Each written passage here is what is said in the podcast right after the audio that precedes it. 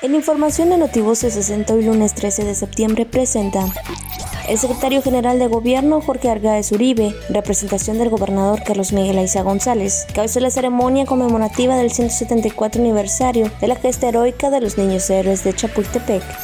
Hay que tener confianza en el nuevo gobierno estatal porque si aprobaron la ley orgánica sobre la reestructuración de las secretarías y órganos desconcentrados, es porque analizaron que contenían los requisitos fundamentales, expresó en entrevista el secretario general de gobierno Jorge Argaez Uribe.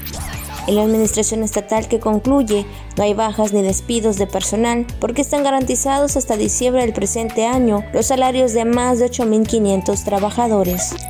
Ejerció la CODESBI 28 millones de pesos de los 52 millones de pesos asignados en el ejercicio fiscal 2021. Notivoces 60.